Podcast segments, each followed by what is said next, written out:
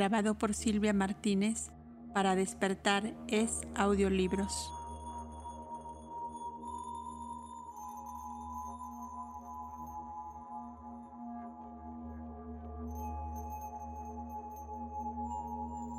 Sección 5. Sobre la deidad oculta, sus símbolos y signos.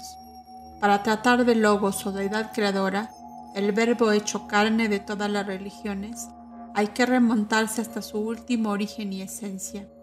En la India es un proteo con mil ocho nombres y aspectos divinos en cada una de sus transformaciones personales. Desde Brahma Purusha, a través de los siete rishis divinos y diez prajapatis, también rishis semidivinos, hasta los avataras divinos humanos.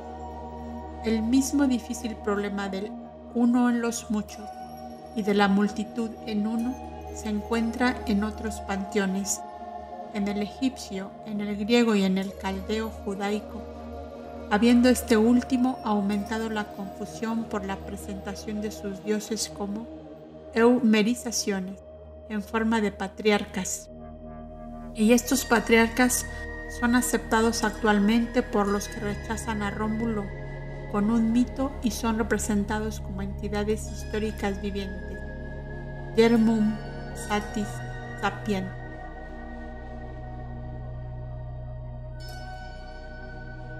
En el Zohar, Ein Sof es también el uno, la unidad infinita.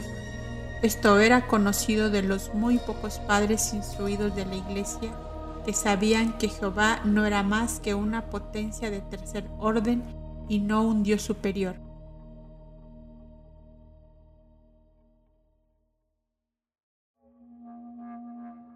Pero Irineo, a la vez que se quejaba amargamente de los gnósticos y decía, nuestros herejes sostienen que el propator solo es conocido por, por el Hijo único concebido, que es Brahma, esto es, por la mente nous, nunca mencionó que los judíos hiciesen lo mismo en sus libros verdaderamente secretos. Valentino, el doctor más profundamente versado en la gnosis, sostenía que había un aion perfecto que existió antes que Vitos, el primer padre de la insondable naturaleza, que es el segundo logos, llamado Propator. Este aion es el que surge como un rayo de Ein Sof, el cual no crea, y el que crea, o más bien por medio del cual todo es creado o evoluciona, es el Aion. Pues, según enseñaban los basilidianos, había un Dios supremo, Abrasax, por quien fue creada la mente, Mahad en sánscrito, Nous en griego, de la mente procedió el verbo, el logos. Del verbo la providencia, más bien la luz divina. Luego de esta, la virtud y la sabiduría en los principados, poderes, ángeles, etc. Por estos ángeles fueron creados los 365 aeones, entre los más inferiores a la verdad y entre los que hicieron este mundo. Él, coloca el último de todos al Dios de los judíos y niega que sea Dios, y muy acertadamente afirmando que es uno de los ángeles. Aquí encontramos pues el mismo sistema que en los Puranas, en donde el incomprensible destila una semilla que se convierte en el huevo de oro, del cual fue producido Brahma. Brahma produce a Mahat, etc., la verdadera filosofía esotérica, sin embargo, no habla ni de creación ni de evolución en el sentido que lo hacen las religiones exotéricas. Todos estos poderes personificados no son evoluciones unos de otros, sino otros tantos aspectos de la manifestación una y única del todo absoluto. El mismo sistema que el de las emanaciones gnósticas prevalece en los aspectos sefiróticos de Ein Sof y como estos aspectos están en el espacio y en el tiempo, se mantiene cierto orden en sus sucesivas apariencias. Por lo tanto, es imposible dejar de notar los grandes cambios que el Zohar ha sufrido bajo el manejo de generaciones de místicos cristianos, pues hasta en la metafísica del Talmud, la faz inferior, el semblante menor o microprosopus no podía ser colocado nunca en el mismo plano de ideales abstractos que el semblante mayor o superior, el macroprosopus. Este último es en la cábala caldea una pura abstracción. El verbo o logos o dabar en hebreo, verbo que, aunque se convierte de hecho en un número plural o en verbos, D, A, B, A, R, I, M, cuando se refleja o toma el aspecto de una hueste de ángeles o sefirot, el número es, sin embargo, uno colectivamente y cero. No cosa en el plano ideal, no tiene forma ni existencia ni parecido alguno con ninguna otra cosa, y hasta Filón llama al Creador el Logos que está inmediatamente después de Dios, el segundo Dios. Cuando habla del segundo Dios, que es su sabiduría, la del Dios más elevado, la deidad no es Dios, es no cosa y tinieblas, no tiene nombre y por tanto es llamada Ein Sof. La palabra allí significa nada, el Dios más elevado, el Logos no manifestado, es su Hijo. Los sistemas gnósticos que han llegado a nosotros, mutilados como están por los padres de la Iglesia, no son otra cosa que meros cascarones adulterados de las especulaciones originales, ni además han estado éstas a disposición del público o del lector en ningún tiempo, pues si su significado oculto o esotérico hubiese sido revelado, hubiera dejado de ser una enseñanza esotérica y esto no podía ser. Marcos, el jefe de los marcosianos, que floreció a mediados del segundo siglo, y que enseñaba que la deidad tenía que ser considerada bajo el símbolo de cuatro sílabas, dio más de las verdades esotéricas que ningún otro gnóstico. Pero ni aun él fue nunca bien comprendido, pues solo en la superficie o letra muerta de su revelación es donde aparece que Dios es un cuaternario, a saber, el inefable, el silencio, el Padre y la verdad, lo cual en realidad es completamente erróneo y solo divulga un enigma esotérico más. Esta enseñanza de Marcos fue la de los primeros cabalistas y la nuestra, pues él hace de la deidad el número 30 en cuatro sílabas, lo que traducido esotéricamente significa una triada o triángulo y un cuaternario o un cuadrado, siete en total, lo cual en el plano inferior constituía las siete letras divinas o secretas de que está compuesto el nombre de Dios. Esto necesita demostración. En su revelación, al hablar de los misterios divinos expresados por medio de letras y números, Marcos refiere como la tétrada suprema descendió a él de la región que no puede ser vista ni nombrada en forma femenina, porque el mundo no hubiera podido sufrir su aparición bajo la figura masculina, y le reveló la generación del universo no se había dicho antes ni a los dioses ni a los hombres.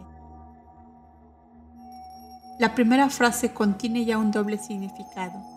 ¿Por qué había de sufrirse más fácilmente o ser más atendida por el mundo una figura femenina que una masculina? Esto parece una necedad, pero es muy sencillo y claro para el que conoce el lenguaje del misterio. La filosofía esotérica o sabiduría secreta estaba simbolizada por una figura femenina, mientras que una masculina era el símbolo del misterio sin velo. De aquí que, no estando el mundo preparado para recibirlo, no podía soportarlo y la revelación de Marcos tenía que ser dada alegóricamente. Así es que escribe. Cuando en un principio su padre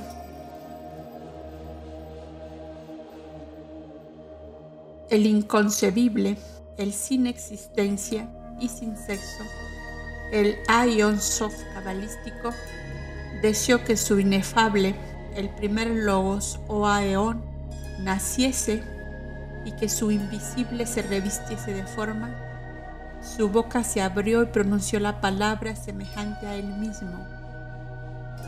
Esta palabra, logos, permaneciendo cerca, le demostró lo que era, manifestándose en la forma del uno visible. Ahora bien, la pronunciación del nombre inefable por medio de la palabra tuvo lugar en esta forma. Él, el Supremo Logos, pronunció la primera palabra de su nombre, que era una combinación sílaba de cuatro elementos letras. Luego fue añadida la segunda combinación, también de cuatro elementos. Después la tercera, compuesta de diez elementos. Y seguida de esta fue pronunciada la cuarta, que contiene doce elementos. Así pues, la pronunciación de todo el nombre consiste en 30 elementos y en cuatro combinaciones. Cada elemento tiene sus letras propias, su carácter y pronunciación, agrupación y semejanza peculiares, pero ninguno de ellos percibe la forma de aquello de que es el elemento, ni comprende la pronunciación de su vecino, pero el sonido que cada uno produce pronuncia todo, lo que puede lo que piensa que es bueno llamar al todo. Y estos sonidos son los que manifiestan en la forma el aeón sin existencia e ingenerable, y estas son las formas que se llaman los ángeles que perpetuamente contemplan la faz del Padre, el Logos, el segundo Dios, que permanece próximo a Dios, el inconcebible según Filón. Esto es tan claro como podía serlo el antiguo secreto esotérico. Es tan cabalístico, pero menos velado que el Zohar, en el cual los nombres místicos o atributos son también de cuatro sílabas, teniendo palabras de doce, de cuarenta y dos y hasta de setenta y dos sílabas. La tétrada muestra a Marcos la verdad en la forma de una mujer desnuda y deletrea todos los miembros de la figura llamando a la cabeza a al cuello, B a los hombros y manos y X, etc.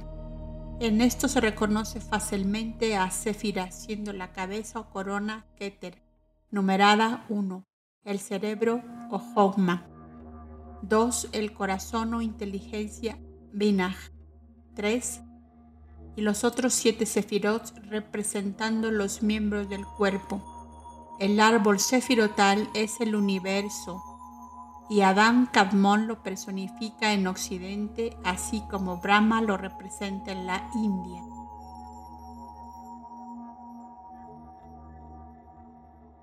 En todo ello, los diez sefirot están representados como divididos en los tres superiores, o la triada espiritual y el septenario inferior. Al verdadero significado esotérico del número sagrado 7, aunque hábilmente velado en el Zohar, le hace sin embargo traición el doble modo de escribir el término. En el principio, o Berashit y Beraisat, siendo este último la sabiduría elevado superior. Cuando se ha demostrado por S. L. McGregor Matters e Isaac Meyer quienes se hayan sostenidos por las opiniones antiguas más autorizadas. Estas palabras tienen un significado doble secreto. Shit, Baraj Elohim significa que los seis, sobre los cuales está el séptimo Sefiró, pertenecen a la clase material inferior o como dice el autor, siete son aplicados a la creación inferior y tres al hombre espiritual, el prototipo celeste o primer Adán. Cuando los teósofos y ocultistas dicen que Dios no es ningún ser, porque es nada, no cosa, son más reverentes y más religiosamente respetuosos con la deidad que los que llaman a Dios Él y lo convierten de este modo en un varón gigantesco. El que estudie la Cábala encontrará pronto la misma idea en el pensamiento último de sus autores, los primeros y grandes iniciados hebreos que obtuvieron esta sabiduría secreta en Babilonia de los hierofantes caldeos, así como Moisés obtuvo la suya en Egipto, el sistema del Zohar no puede ser juzgado por traducciones posteriores en latín y otras lenguas, porque todas sus ideas fueron suavizadas y arregladas a la conveniencia y sistema particular de sus manipuladores cristianos, pues sus ideas originales son idénticas a la de todos los demás sistemas religiosos. Las diferentes cosmogonías muestran que el alma universal era considerada por todas las naciones arcaicas como la mente del creador de Miurgo y que era llamada la Madre, Sofía o la sabiduría divina por los gnósticos. Era Sefirá para los judíos y Sarabasti o Bach para los indios, siendo también el Espíritu Santo un principio femenino. De aquí que el Curios o Logos, nacido de ella, fuese para los griegos el dios, la mente, nous. Ahora bien, Coros, Curios, significa la naturaleza pura y sin mezcla de la inteligencia sabiduría, dice Platón en Cratilus. Y Curios es Mercurio, Mercurios, Mar, Curios, la sabiduría divina y Mercurio es el sol, el sol, de quien Tot Hermes recibió esta sabiduría divina.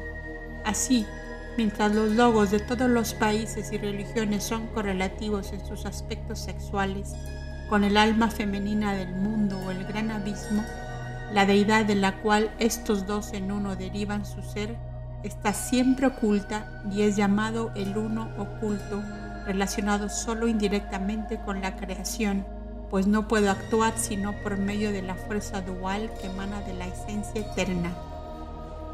Hasta a Esculapius, llamado el Salvador de todo, es idéntico, según los antiguos clásicos.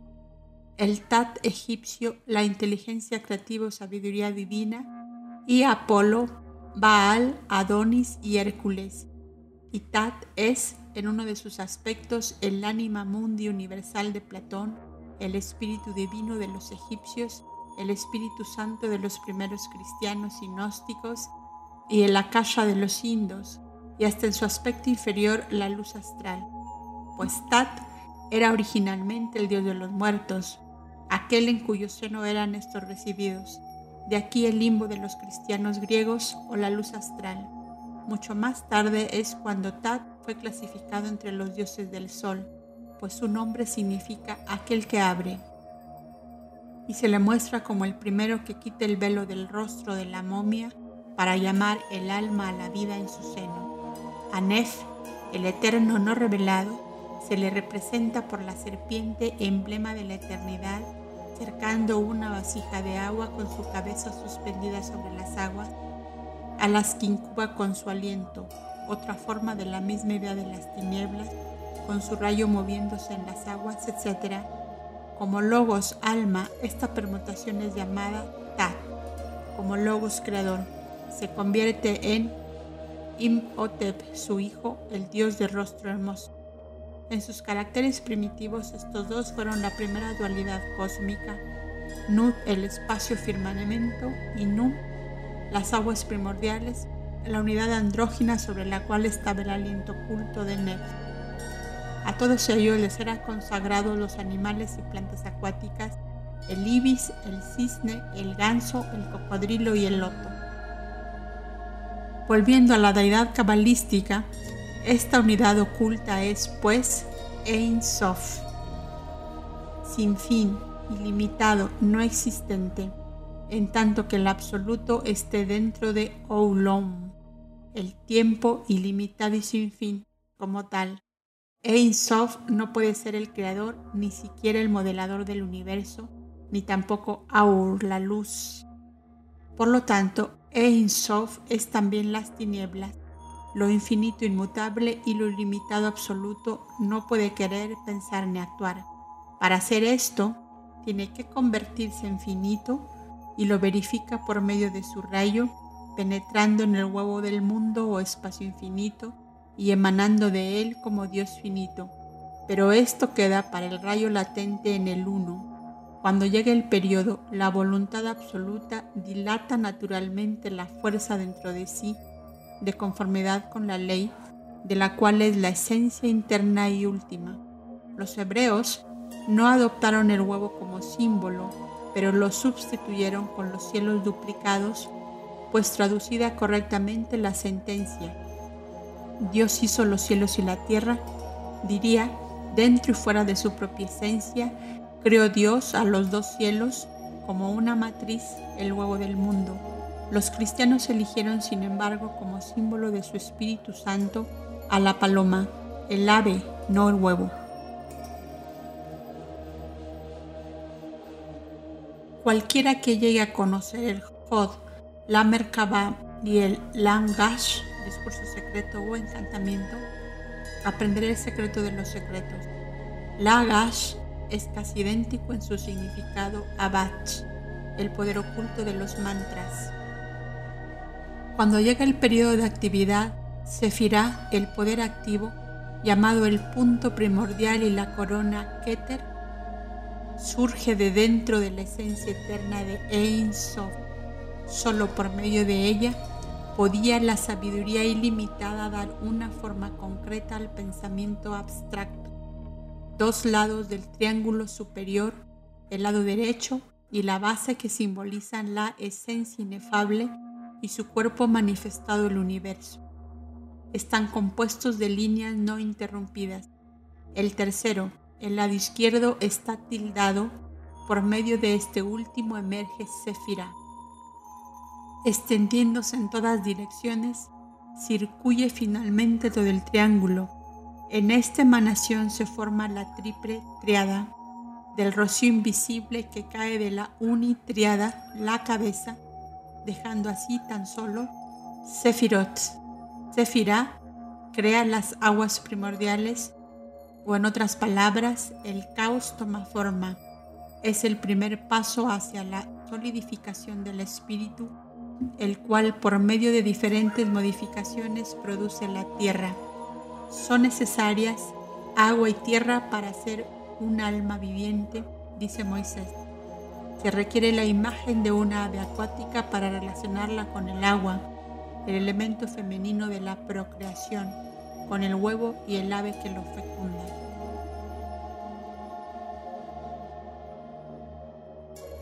Cuando Sefira surge como un poder activo de dentro de la deidad latente, es femenino.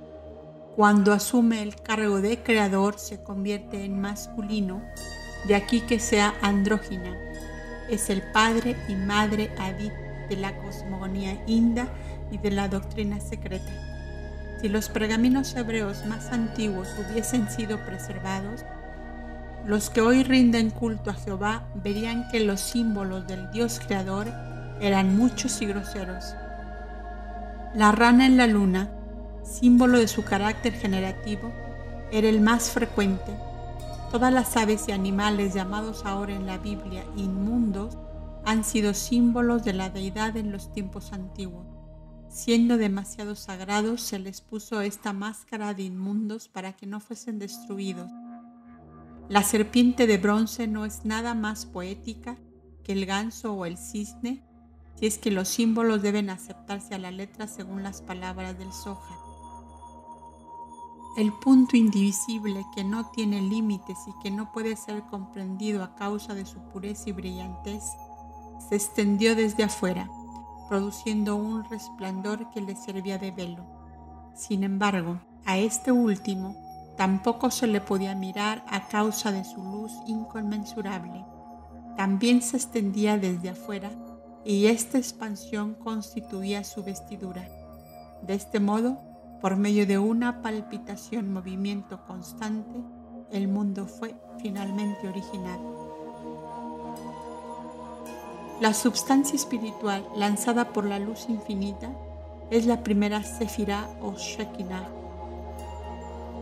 Sefirah contiene exotéricamente todos los otros nueve Sefirot en ella.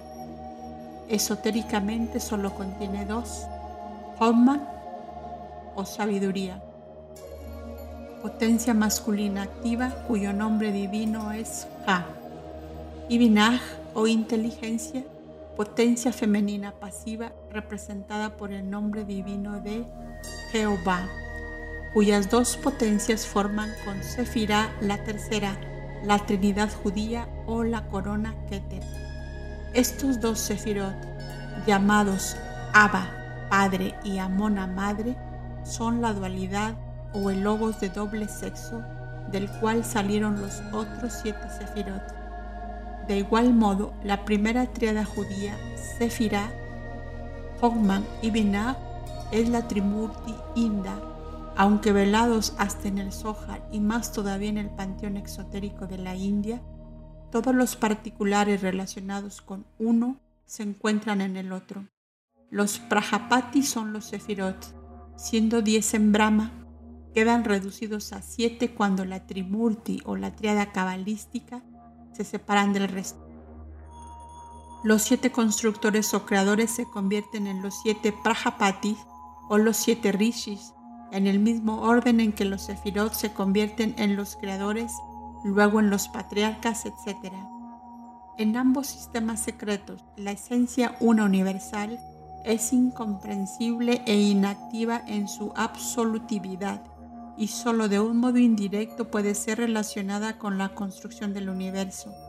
En ambos, el principio primitivo masculino-femenino o andrógino y sus diez y sus siete emanaciones, Brahma Viraj y Aditi Bach de una parte, y los Elohim Jehová o Adam Adami, Adán Kadmon y Sefira Eva de la otra, con sus Prajapati y Sefirot, representan en su totalidad, en primer término, al hombre arquetipo, el protologos, y solo en su aspecto secundario se convierten en poderes cósmicos, en cuerpos astronómicos o siderales. Si Aditi es la madre de los dioses, Deva Matri, Eva es la madre de todo lo que vive. Ambas son el Sakti o poder creador en su aspecto femenino del hombre celeste y los dos son creadores compuestos. Un Gupta Vidya Sutra dice, en el principio, un rayo saliendo de Paramartika, la existencia verdadera una y única, se hizo manifiesto en Bajarika, existencia convencional que fue usada como un bajana para descender a la Madre Universal y hacerla dilatar, henchirse. Y en el Zohar se declara, la unidad infinita, informe y sin semejanza, después que fue creada la forma del hombre celeste, usó de ella, la luz desconocida, tinieblas, usó la forma celeste, Adam o Ilá, como un carro, Merkabah, para descender por su medio y deseó ser llamado por esta forma, que es el nombre sagrado de Jehová. Y como dice también el Zohar, en el principio la voluntad del rey fue anterior a toda otra existencia. Ella, la voluntad, dibujó las formas de todas las cosas que habían estado ocultas, pero que ahora se presentaban a la vista, y salió de la cabeza de Ein Sof como un secreto sellado, una chispa nebulosa de materia sin contornos ni forma. La vida es atraída de abajo y de arriba se renueva la fuente. El mar siempre está lleno y extiende sus aguas por todas partes.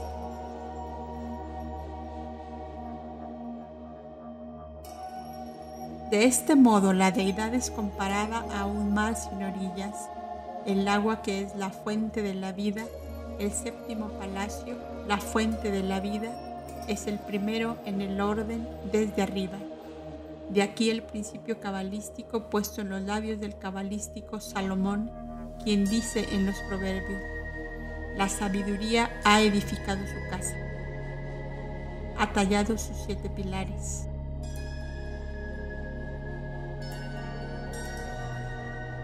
Nota de la autora. Rabí Simeón dice, Oh compañeros, compañeros, el hombre como emanación era a la vez hombre y mujer, tanto por el lado del padre como por el de la madre, y este es el sentido de las palabras, y Elohim dijo, hágase la luz, y la luz se hizo, y este es el hombre doble. La luz representaba pues en el Génesis el rayo andrógino o el hombre celeste. Fin de la nota. ¿De dónde proviene pues toda esta identidad de ideas si no hubo una revelación universal primordial? Los pocos puntos señalados son como unas cuantas pajas en un montón de heno en comparación de lo que se descubrirá en la continuación de esta obra. Si nos volvemos a la más obscura de todas las cosmogonías, la China, hasta en ella encontraremos la misma idea. Sitzai, el existente por sí mismo, es tinieblas desconocidas, la raíz de Uliang Seu, la edad ilimitada. Amitabha y Tien, el cielo, vienen después. El gran extremo de Confucio da la misma idea a pesar de sus inconsistencias. Estas últimas son causa de gran diversión para los misioneros, quienes se ríen de todas las religiones paganas, desprecian y odian las de sus hermanos cristianos de otras denominaciones y sin embargo todos aceptan al pie de la letra su propio Génesis. Si consideramos la cosmogonía caldea, encontramos en ella a Anu, la deidad oculta, el Uno, cuyo nombre, además, muestra su origen sánscrito, pues Anu significa átomo en sánscrito, y Aniyam Sam, Aniyam Sam, el más pequeño de los pequeños, es un nombre de Parabrahman en la filosofía vedantina, en la cual Parabrahman está descrito como más pequeño que el átomo más diminuto y mayor que la más grande esfera o universo. Anagranillas y Mahatorubat. En los primeros versículos del Génesis acadiano, como se ha encontrado en los textos cuneiformes de los ladrillos babilónicos o láteres cóctiles, y según ha sido traducido por George Smith, vemos a Anu, la deidad pasiva, o Ein Sof, Bel, el creador, el Espíritu de Dios o Sefira moviéndose, moviéndose sobre la faz de las aguas y por tanto el agua misma, y Agea el alma universal o la sabiduría de los tres combinados. Los primeros ocho versículos se expresan de este modo. Cuando arriba no se habían elevado los cielos y abajo en la tierra no había crecido planta alguna, el abismo no había traspasado sus límites. El caos o agua, llamad el mar, era la madre productora de todos ellos. Esta es el Aditi y Sefira cósmicos. Estas fueron al principio ordenadas, pero ni un árbol había crecido, ni una flor se había abierto. Cuando los dioses no habían surgido, ninguno de ellos, ninguna planta había crecido y el orden no existía. Esta era el periodo caótico o antegenésico el doble cisne y el cisne negro que se vuelve blanco cuando se crea la luz. El símbolo elegido para el majestuoso ideal del universal principio parecerá poco a propósito para responder a su carácter sagrado. Un ganso y aún un cisne puede parecer sin duda fuera de lugar para representar la grandeza del espíritu. Sin embargo, ha debido tener algún profundo y oculto significado, puesto que figura no solo en todas las cosmogonías y religiones del mundo, sino que hasta fue elegido por los cristianos de la Edad Media, los cruzados como vehículo del Espíritu Santo, que se supuso conducía al ejército a Palestina para arrancar la tumba del Salvador de las manos de los sarracenos. Si hemos de dar crédito a la declaración del profesor Draper en su Intellectual Development of Europe, los cruzados conducidos por Pedro el ermitaño eran precedidos a la cabeza del ejército por el Espíritu Santo bajo la forma de un ánsar blanco en compañía de una cabra. Seth, el dios del tiempo egipcio, lleva un ganso sobre la cabeza. Júpiter toma la forma de un cisne y lo mismo Brahma, y el fundamento de todo esto es aquel misterio de los misterios, el huevo del mundo. Hay que aprender la razón de un símbolo antes de despreciarlo. El elemento doble de aire y agua es el del ibis, el del cisne, el del ganso y el del pelícano, el del cocodrilo y el de la rana, el de las flores de loto y el de los lirios de agua, etc y el resultado es la elección de los símbolos más impropios tanto por los místicos modernos como por los antiguos. Pan, el gran dios de la naturaleza, era generalmente representado en compañía de aves acuáticas, especialmente de gansos, y lo mismo sucedía con otros dioses. Si más tarde, con la de la degeneración gradual de la religión, los dioses a quienes se consagraban gansos se convirtieron en deidades priapeas, no es una razón para que las aves acuáticas fuesen inviolables para Pan y otras deidades fálicas, como lo han querido interpretar algunos burlones hasta de la antigüedad, sino que el poder abstracto y divino de la naturaleza procreadora se había antropoformizado groseramente ni tampoco muestra el cisne de Leda hechos priápeos y los goces de ella con los mismos, como lo expresa castamente Mr. Hargrave Jennings, pues este mito no es sino otra versión de la misma idea filosófica de la cosmogonía. Los cisnes se hallan con frecuencia asociados con Apolo por ser los emblemas del agua y del fuego, y también de la luz del sol, antes de la separación de los elementos. Nuestros modernos simbologistas podrían aprovecharse de algunas observaciones hechas por una escritora muy conocida, la señora Livia María Child, que dice, desde tiempo inmemorial se ha rendido culto en el Indostán a un emblema como tipo de la creación o origen de la vida, Shiva, o el de Mahadeva, no solo es el reproductor de las formas humanas, sino también el principio fructificador, el poder generador que compenetra al universo. El emblema maternal es igualmente un distintivo religioso. Esta reverencia a la producción de la vida introdujo en el culto de Osiris los emblemas sexuales. Es de extrañar que considerasen reverentemente el gran misterio del nacimiento humano. ¿Eran ellos impuros por considerarlo de tal modo o lo somos nosotros por no considerarlo así, pero ningún hombre pensador y puro podría juzgarlos de tal modo. Hemos andado mucho e impuros han sido los senderos desde que aquellos antiguos anacoretas hablaron por primera vez de Dios en las solemnes profundidades de sus primitivos santuarios. No nos sonriamos de su modo de buscar la causa incomprensible e infinita por medio de todos los misterios de la naturaleza, pues al hacerlo así arrojaríamos la sombra de nuestra grosería sobre su patriarcal sencillez.